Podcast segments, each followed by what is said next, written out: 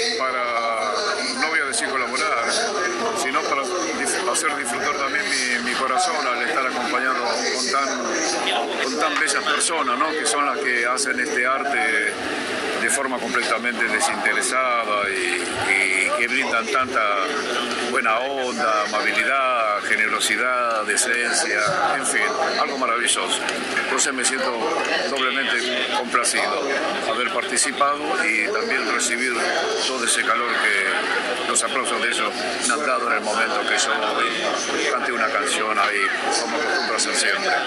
¿Qué no es el arte callejero para vos? ¿Cómo? ¿Qué no es el arte callejero? ¿Qué no es?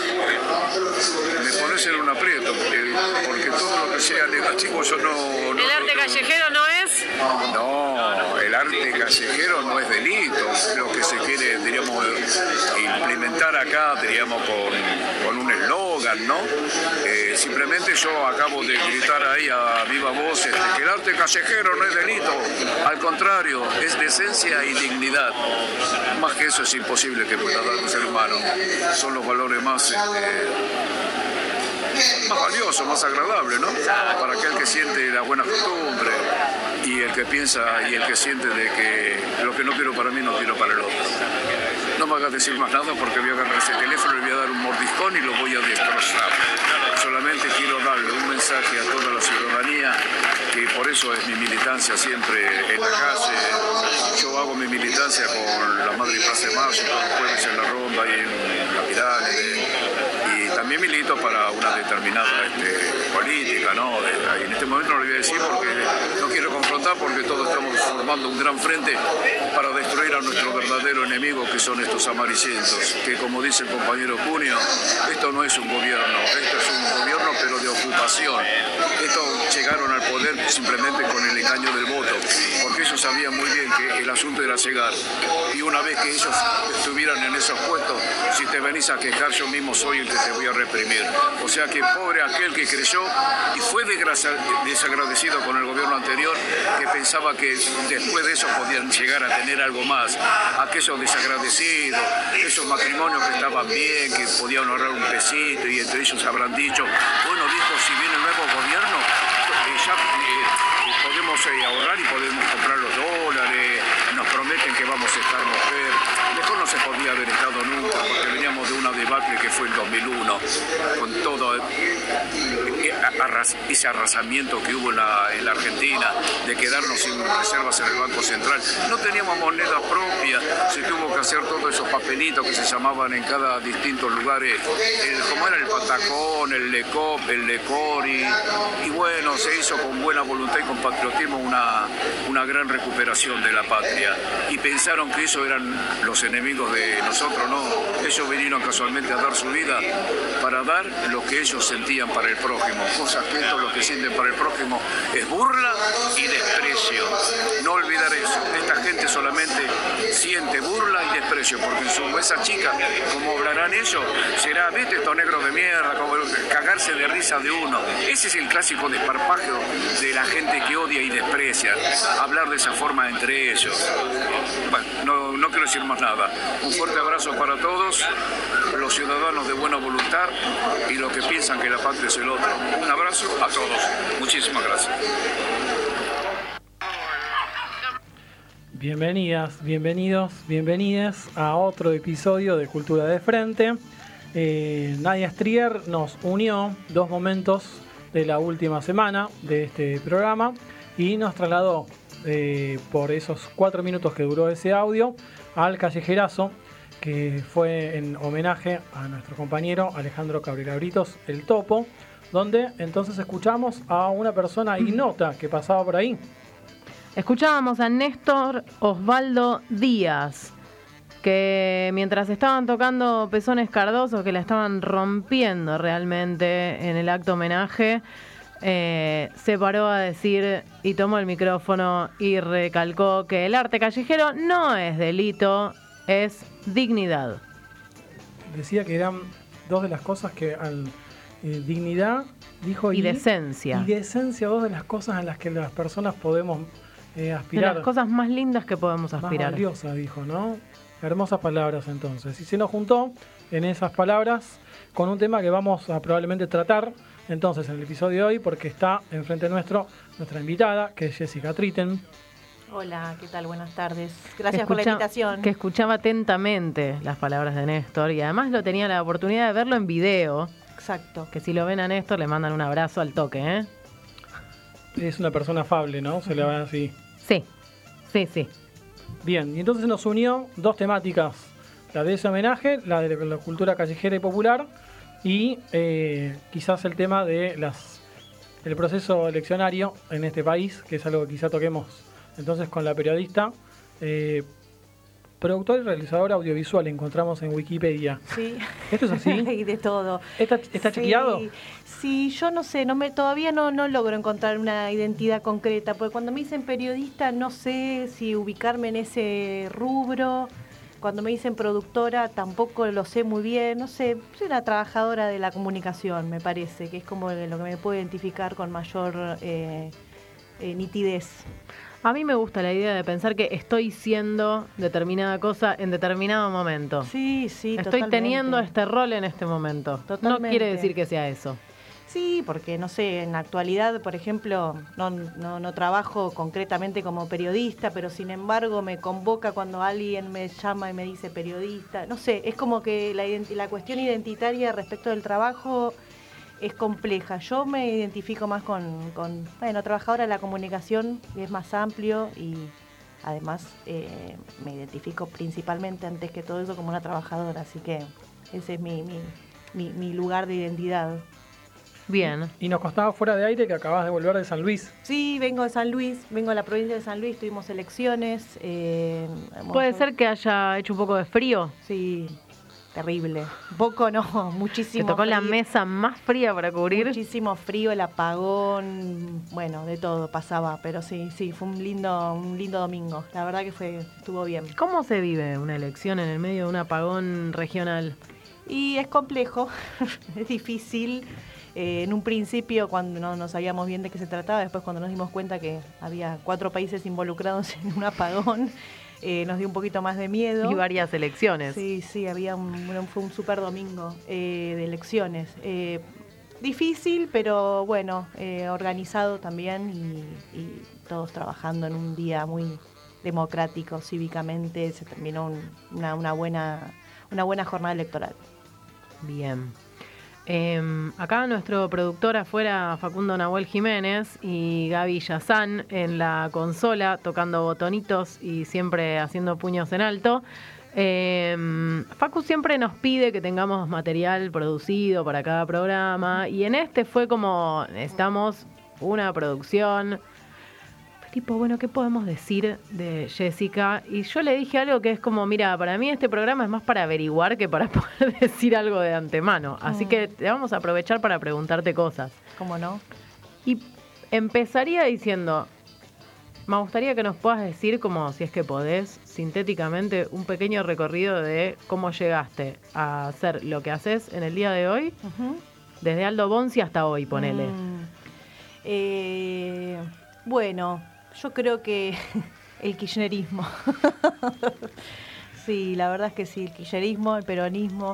O sea, si hay, si hay algo que pude hacer en la trayectoria de este tiempo, desde imaginar un- una señal educativa hasta armar varias y después eh, involucrarme en la comunicación política, en la formación y en la resolución de proyectos vinculados a la comunicación, tiene que ver con, con, bueno, primero con la recuperación del Estado desde un proyecto nacional y popular, segundo desde la concreción de muchos sueños, eh, porque los soñamos primero y después los concretamos y en este momento también en una situación más de, de- de- de- de resistir, aunque a mí mucho no me gusta la palabra porque eh, siento que estamos de todas maneras, además de resistiendo, estamos construyendo otras alternativas.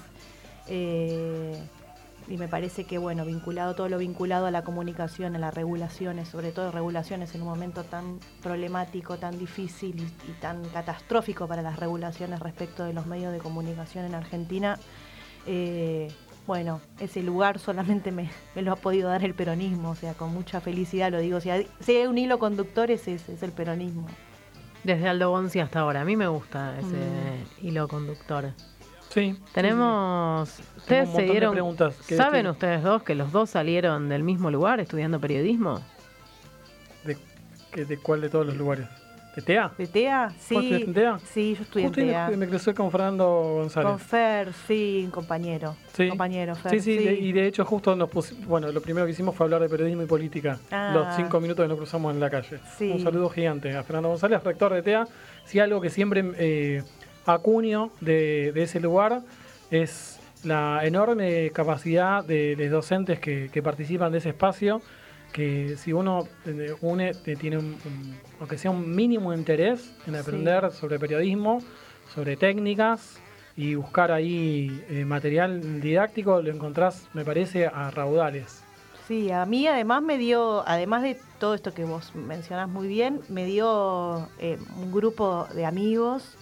A nadie la conozco desde hace 20 años, no sé, un poco menos, voy a decir menos para no, no matarnos con la edad. Pero de, de un grupo de 2003. amigos. Sí, bueno, Un poco más. 2003, ¿cuánto sería? No, años. poco menos, 16 16, años, 16 16 años, años. 16, 17. Eh, de ese momento, de ese grupo de amigos que, que- que nos interesaba muchísimo la, todo esto que pudimos construir después, justamente.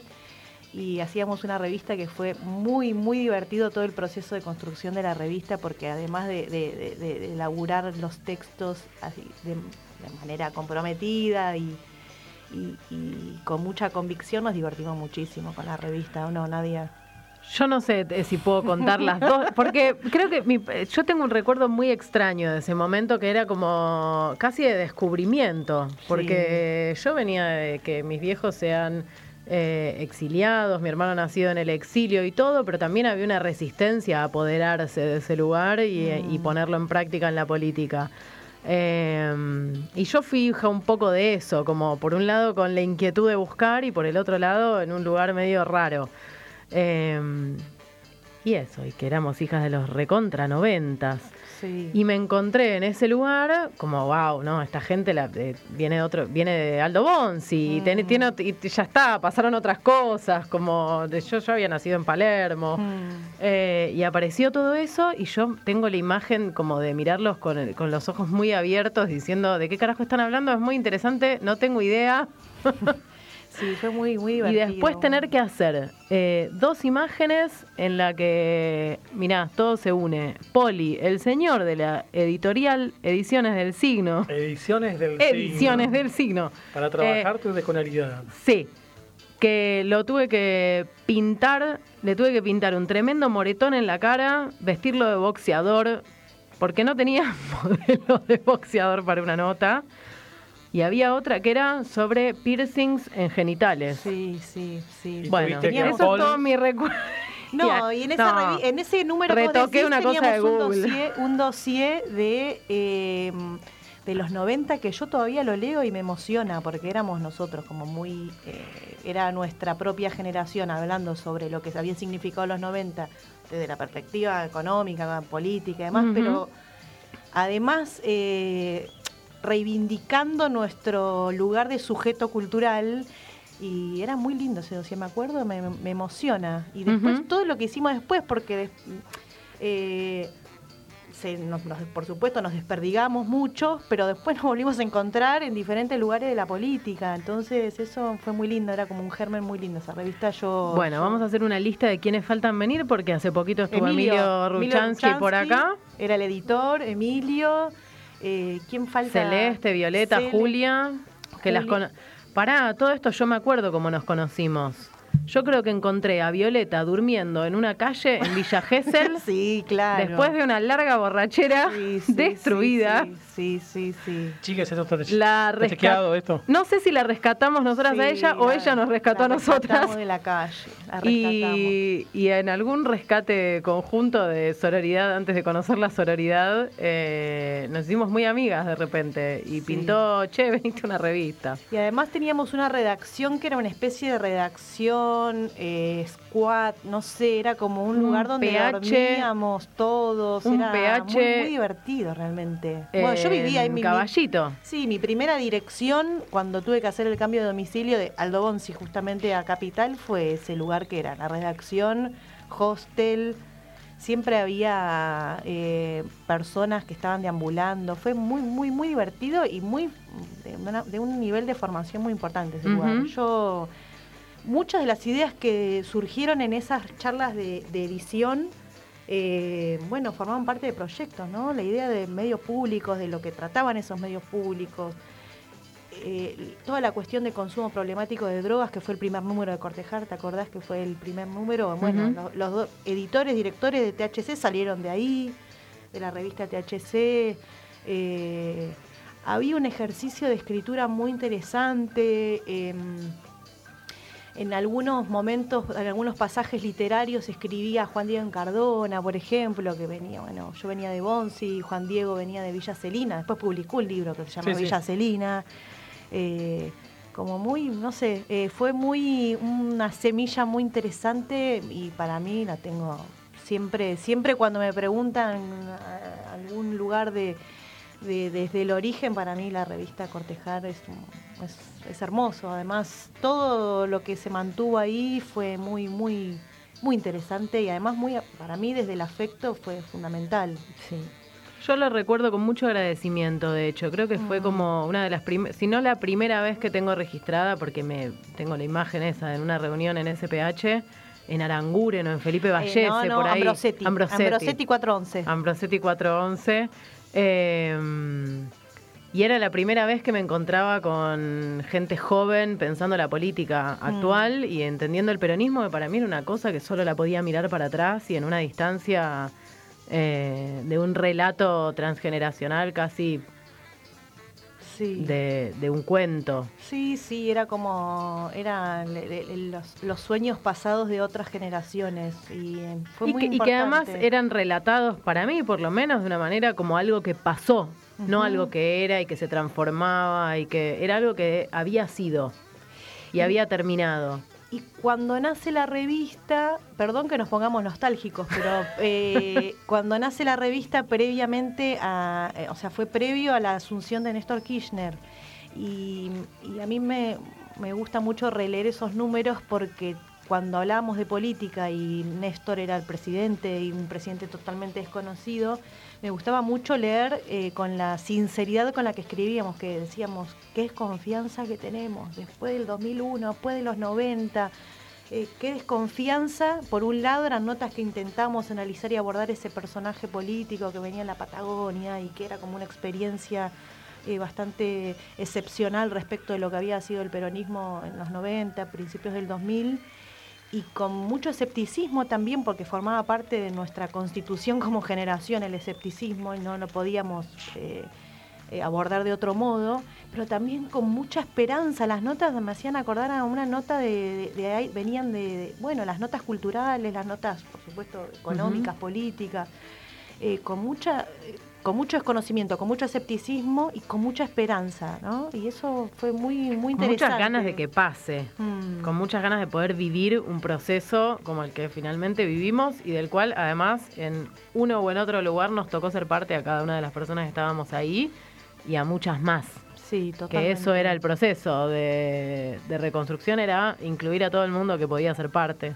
Sí, totalmente. Y ahí, para no ponernos acá los conductores... Para no monopolizar el recuerdo. Yo no sé porque te estoy haciendo acá. Ah, vos dijiste algo de TEA, te puedo acusar también de autorreferencial, pero soy yo la que la está jodiendo un poco con eso. Sí, porque lo, Eh. eso lo trajiste vos acá. Encima, bueno, para, para distraer un poco. Pero como no queremos que se nos vaya más tiempo de programa, vos ahí tuviste como. pasaste de cortejar en, en algún movimiento. Mm. Así que debe haber sido bastante intenso en ese camino.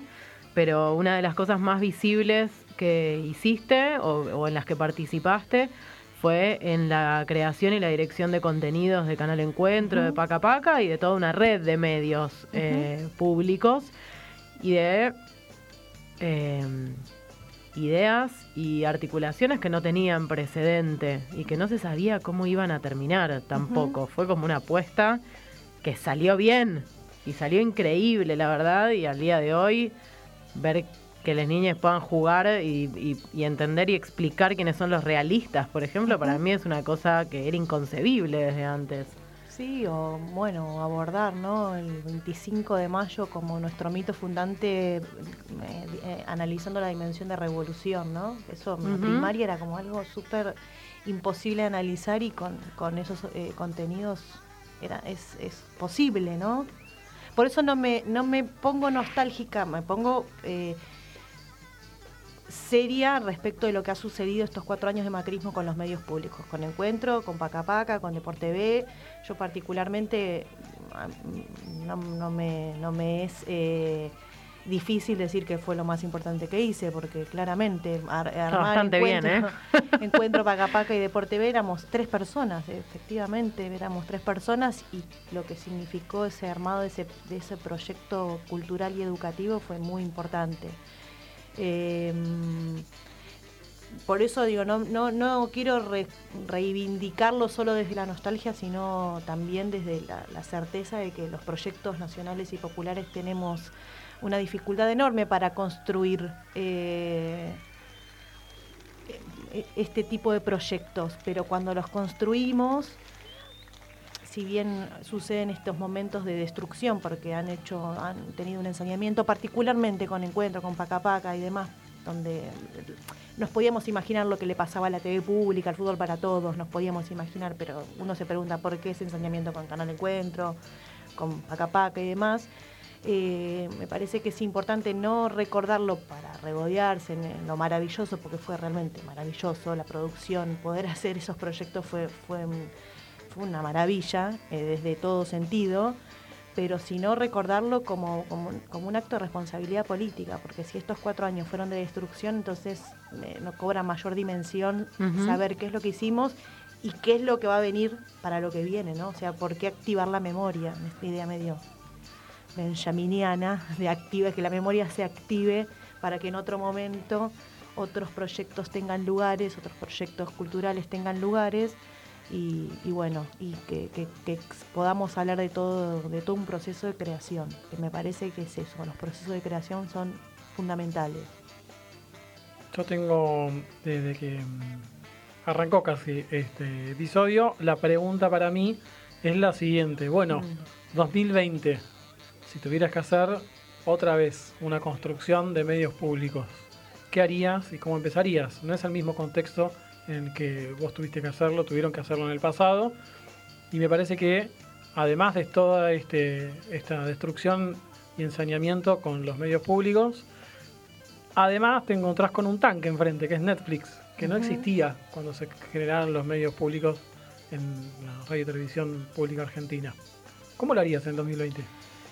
Bueno, eh, lo que pasa es que hmm. Encuentro, Paca Paca, después de Por TV, pero Encuentro y Paca Paca también fueron hijos de su tiempo, eh, de su contexto, además del contexto político, por supuesto que fue clave, en, un contexto político que habilitó la creación de estas señales.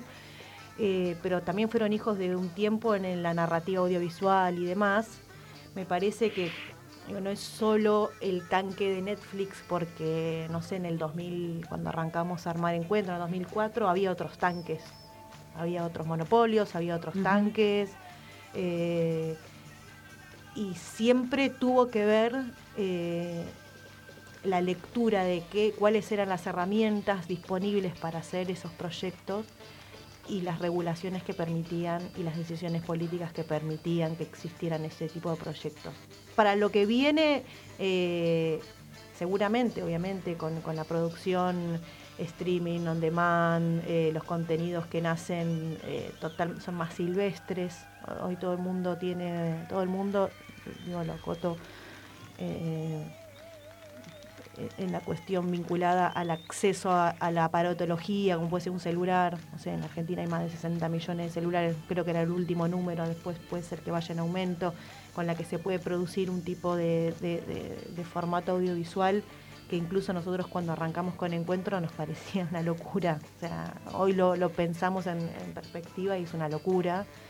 Eh, me parece que hay todo un andamiaje nuevo de producción que, es interesante para analizar, pero la regulación y lo que sucede respecto de las regulaciones para incentivar, para promover, para generar nuevos, nuevos relatos, eh, es, hijo de este tiempo. Entonces, no sé cuál sería en el del 2020 porque te digo, o sea, Encuentro Paca hablo de Encuentro que fue el primero, nació...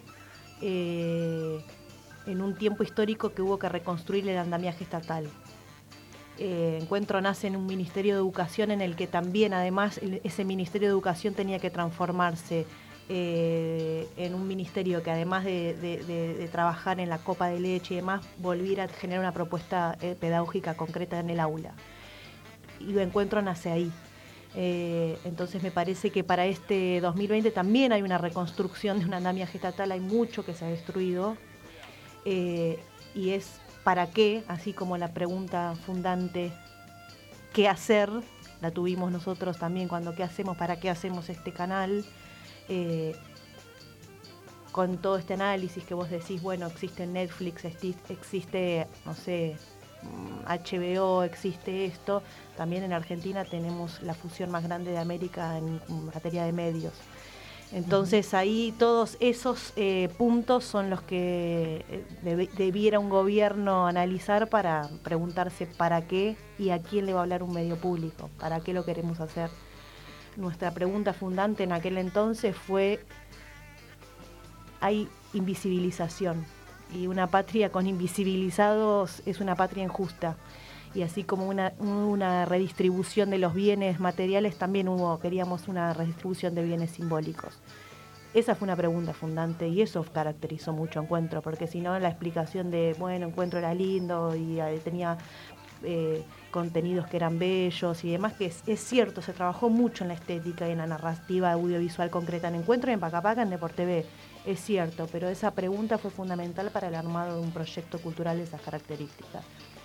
Qué hacer en el 2020 me parece que va a ser eh, o va a ir en camino respecto de responder este tipo de preguntas, ¿no? O sea, qué Estado vamos a tener, qué proyecto político vamos a tener, qué nos vamos a, a, quién vamos a querer hablarle, con quién vamos a querer hablar, quiénes son los invisibilizados de hoy. En el 2003 había invisibilizados que hoy no son los mismos. ¿Cuáles son las demandas concretas de ciertos sectores que en el 2003 existían? y hoy hay otras nuevas. Me parece que todas esas preguntas son las que un proyecto de carácter y de envergadura pública como es un medio público se tiene que hacer. Me fui por las ramas, ¿no? No, está muy bien. Estaba pensando eh, que en los momentos de crisis y en los momentos en donde el Estado no cumple ese rol, em, en general quedan lo que en otro momento, bueno, ahora eso, la aparatología y la tecnología llegó a la a la posibilidad de producir audiovisuales con un celular. En otro momento ese proceso fue el de las radios, el, la famosa época de apagar la tribu y hacer tu radio, cuando, cuando empezó Farco y, empezó la posibilidad de tener primero las radios clandestinas y después radios que se podían hacer hasta terminar hoy con la posibilidad de hacer un podcast en el baño de tu casa. Exacto. Eh, entonces, bueno, digo, esto termina como en un lugar de decir, bueno, ¿qué pasa cuando no hay ese gobierno? Son siempre los espacios comunitarios los que tienen que sostener la competencia contra los medios hegemónicos, cuando, cuando está aliado, el, cuando están alineados la comunicación estatal, la comunicación pública y la comunicación hegemónica o de libre mercado.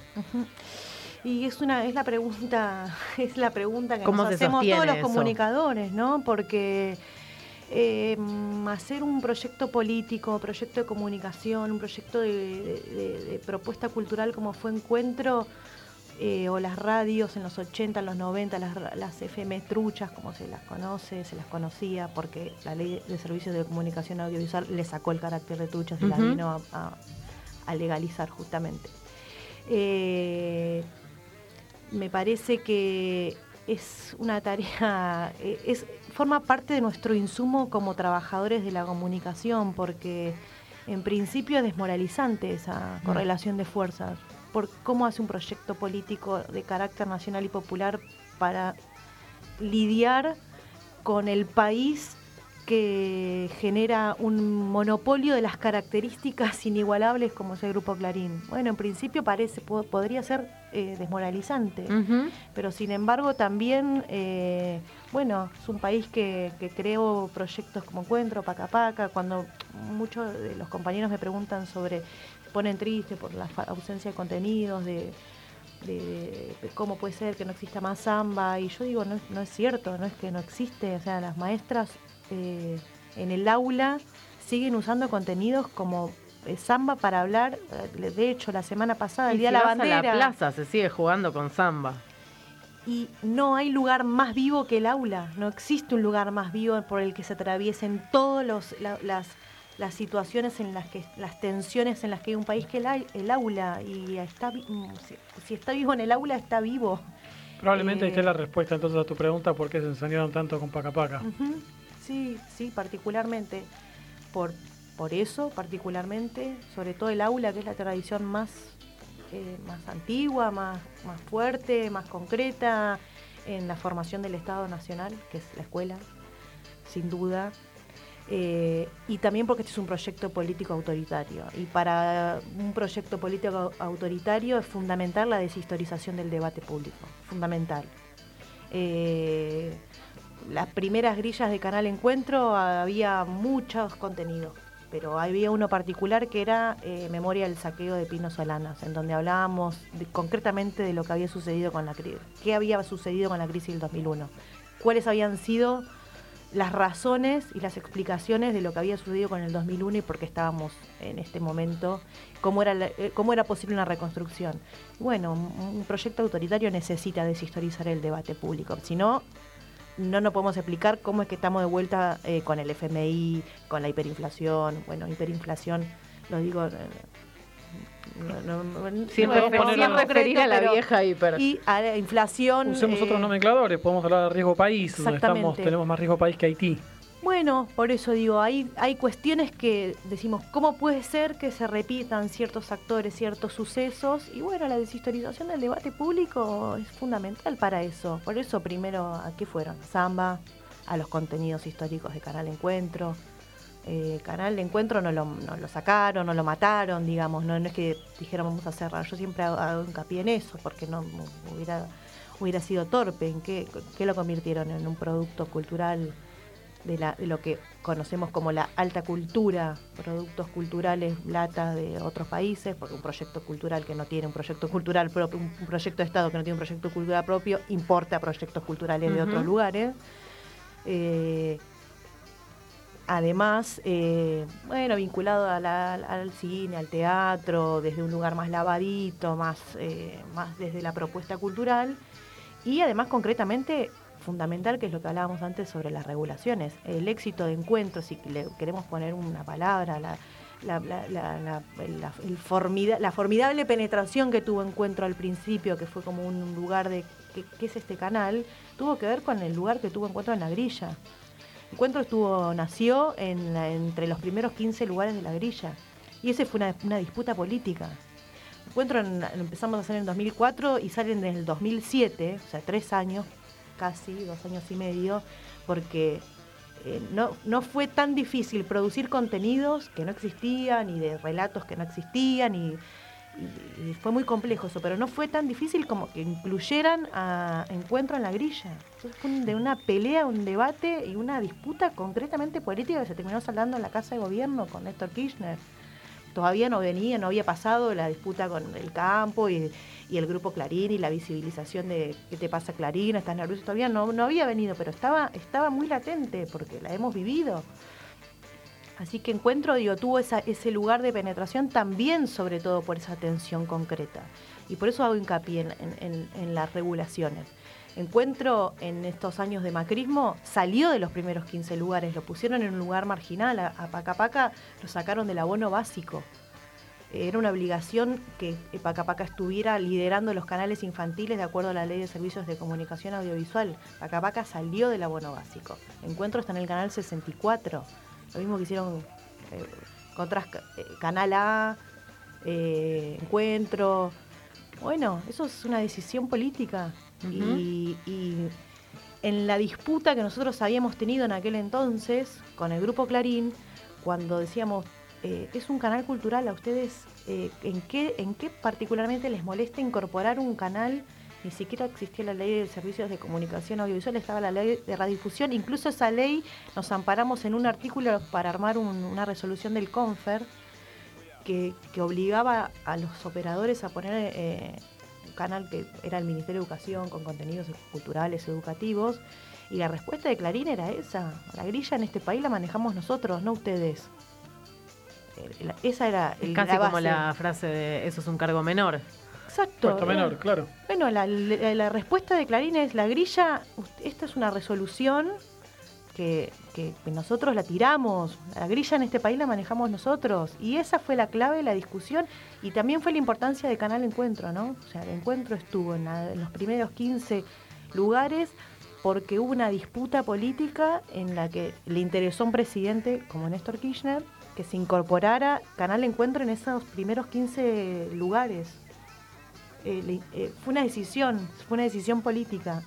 Entonces, eh, sí, es el país que creó el monopolio más grande, uno de los oligopolios más grandes del mundo, como es sobre todo cuando este gobierno le dio la- el permiso de la fusión Telecom Clarín, pero también eh, tenemos, tenemos estos, estas experiencias. Y las experiencias pueden estar en un momento de, retroceso, pero también se activan, es lo que decíamos al principio. Esto se activa, esto en algún momento se activa. ¿Y para qué se activa? Para que vuelvan con sus nuevos tiempos, con sus nuevas formas, con sus nuevos relatos, con todo lo, lo que hablábamos antes. eh, esto se activa. Eso que vos decís que se activa, yo lo, lo pienso en lo que decía Mariano o lo que decías vos. En el aula eso estaba vivo y mm, hay un- una idea de... También charlábamos con Malena también de Diseño del Signo.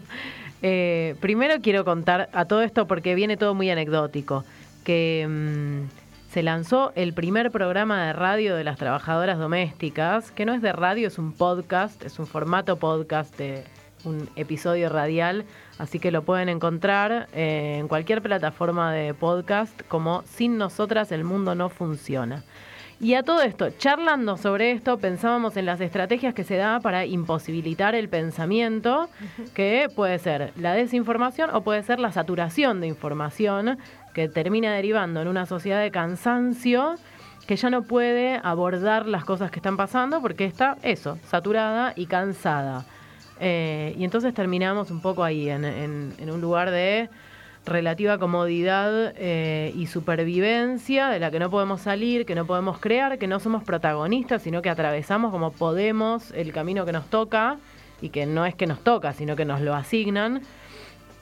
Y, y yo eso me estoy preguntando mucho cómo se compite con esa sociedad de, de cansancio y de saturación. Y de repente es eso, es generar un lugar donde algo está vivo. Y Canal Encuentro representaba esto, no representaba una persona con un fenotipo que es de otro país, que no tiene nada que ver con nosotros.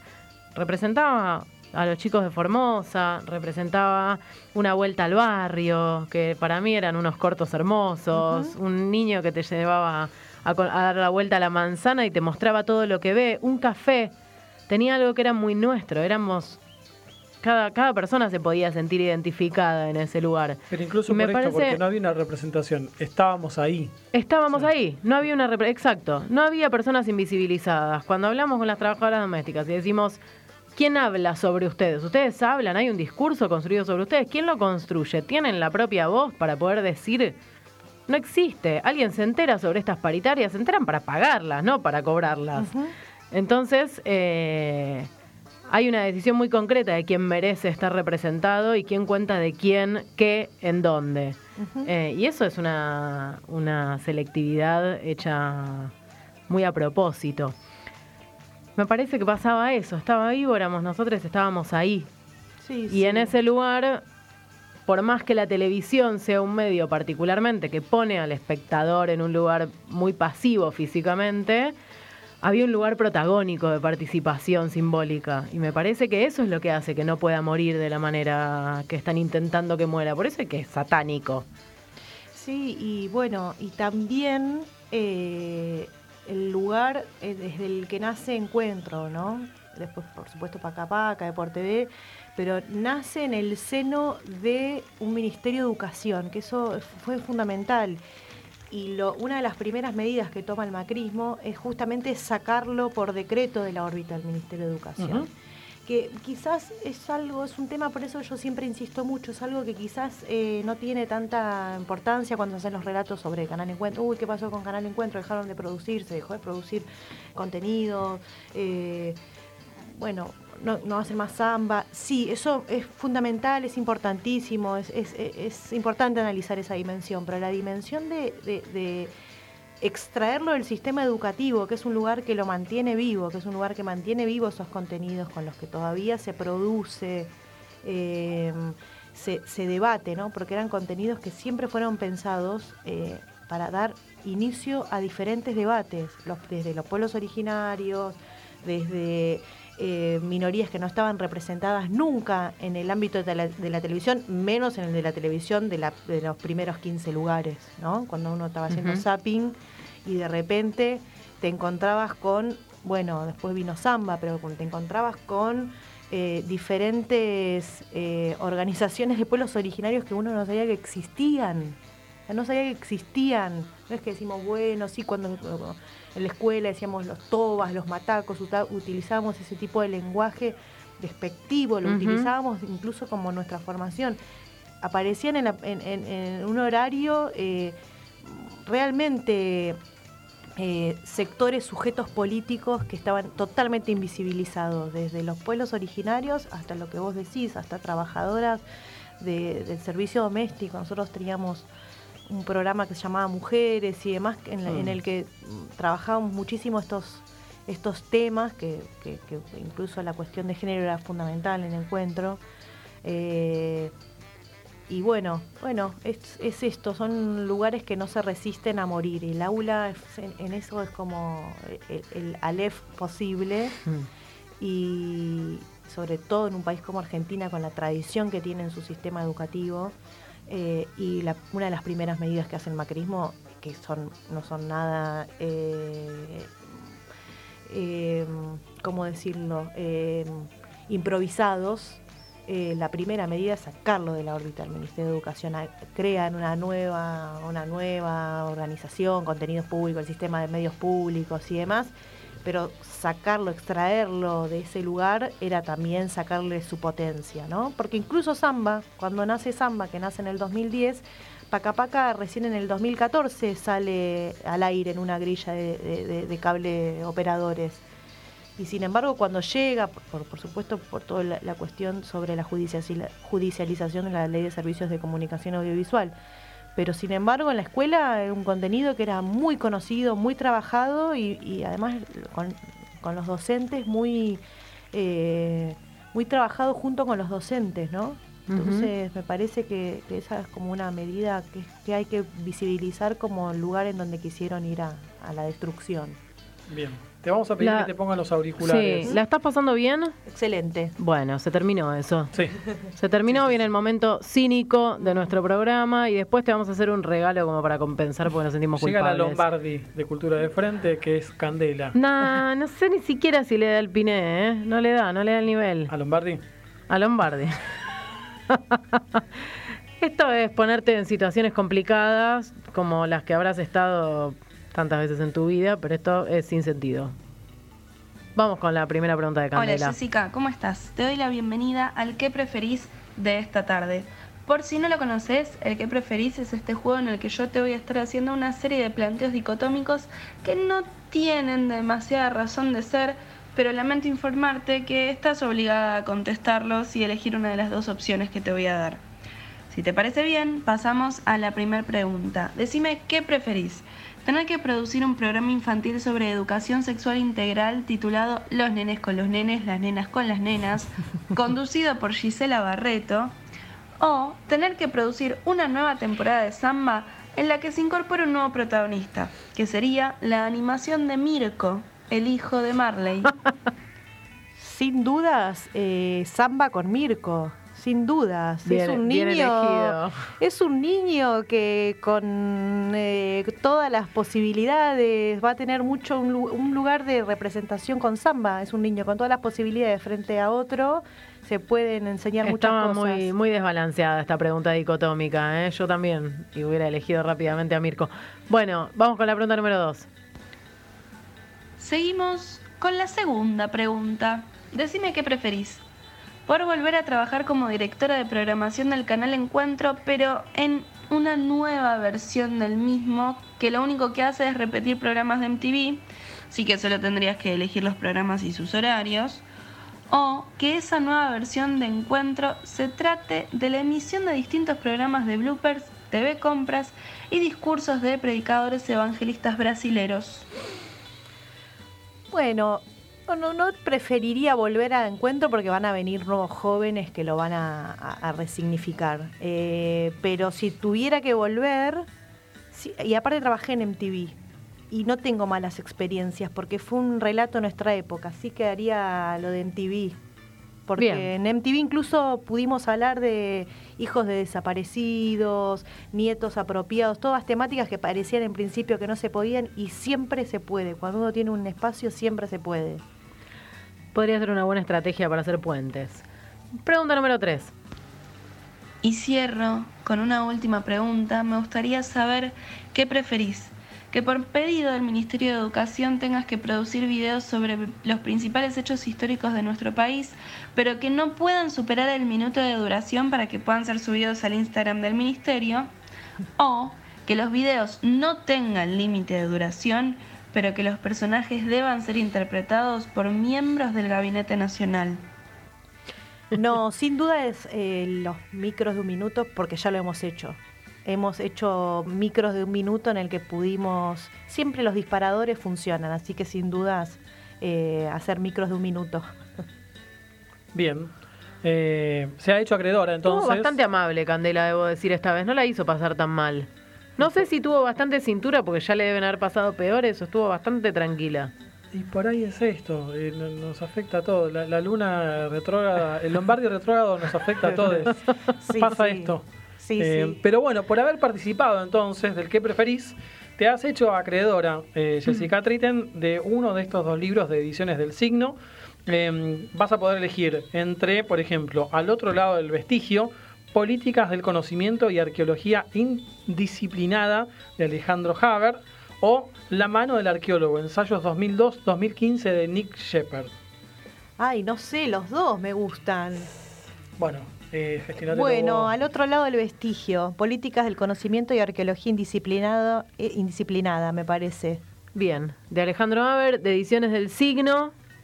Que le mandamos un abrazo grande. Le van a poder encontrar en redes eh, no solo eh, ese libro, sino muchos más de las más de una de las colecciones que tienen nuestros amigues de ediciones del signo. Además, sobre el final del programa, seguramente vamos a escuchar a Flor Albarracín, que va a estar tocando este sábado, Flor Albarracín. No te la puedo. Sí, va a Un estar concierto de voz y piano. voz y piano, piano y voz, eh, en un espacio, en una aquelarre cultural muy especial que se llama Sugarramurdi.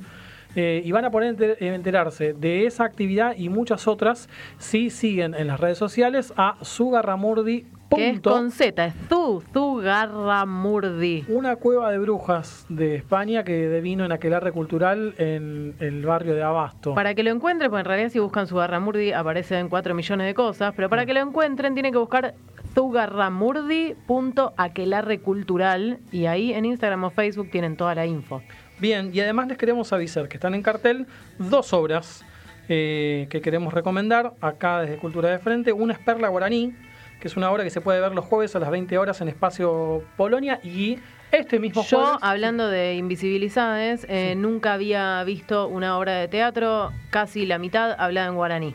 Sí, sí, sí. Fue- es una obra eh, súper conmovedora, la recomendamos y vamos a estar regalando un par de entradas entre miércoles y jueves para que puedan ir. Algo de nueve, dice Facu. Sí, Hace señ... ¿Eh? 21 A la- horas. 21 horas. Perfecto, claro, es el jueves a las 21 horas. A las 20 pueden llegar a Espacio Polonia. Total, hay para comer. Ahí se come una empanadita, hacen ahí como una previa y entran a la sala y se ven esta super obra. El miércoles vamos en- a través de las redes de Cultura de Frente, vamos a estar regalando un par de entradas. Bien, Y- nos prometés que, Jessica, que cuando tengas ganas te volvés a autoinvitar al programa sin, así, como que llamás y decís, tengo Perfecto. ganas de ir. Me encanta. Perfecto. Bien, y nos queda pasar el chivo entonces de otra obra, que es La Vida Diseño, eh, que está en este momento en cartel en Sala de Máquinas, que está ubicada en el subsuelo de la calle Lavalle 1145 y va a estar los sábados 29 de junio y 6 de julio a las 20.30. Está dirigida por Cristian Atens y Martín Atuña y fue creado por artistas de Chile y Argentina a partir de La vida es un sueño del dramaturgo español Calderón de la Barca. Y si bien estas obras que estamos mencionando se están dando en la ciudad de Buenos Aires y probablemente tengan alguna gira por el interior del país, por el resto del país, manden cosas de todas país. las provincias y de la región, porque esta radio sale por internet, queda en Spotify, queda en todas las plataformas de podcast. Así que Nos interesa, pensémonos aparte. un poco más federalmente Sí, y claro. un poco más regionalmente mejor. Bien, ahí vamos. Gracias Jessica. No, gracias Gracias. Gaby Yazán. Gracias Facundo Nahuel Jiménez. Haciendo circulitos. Perfecto. ¿Qué hacen? ¿Algún círculo especial? Circulitos con el dedo, ¿qué, que tenés algo en la ¿Quiere cabeza? Prender algo de una fogata de San ¿Qué- Juan acá qué en el es? estudio, me está diciendo. no entiendo bien. Pececitos. Pececitos. Wow. No, Pajaritos de colores vas a ver, creo que dijo. no. Que hay como Ah, que viento nos vamos. afuera. Eso Ah. dice, te vas. Te vas de Laudan en canciones. Vos te entonces, Sí, vos también. Adiós, Nadia Strier. Adiós, Jessica Triten. Muchas Gracias. por estar No, acá. gracias a ustedes por invitarme. Y te vas, te vas, te vas y yo me quedo pateando la ciudad, soñando con veleros que dejen mi tristeza muy lejos de la costa, que alejen el dolor. Acá ya veo moscas, yo me encuentro acá, cantando de costado tu mano tan travieso y baila en otro lado. El humo del tabaco dibuja en mi cabeza, resaca de tus besos, resaca de cerveza. Te vas y me estoy quedando. Por menos yo te di tanto lo que pudo ser no. Tanta soledad escondida, te vas, te vas, el mundo sigue entero, me quedo acá tapando los agujeros.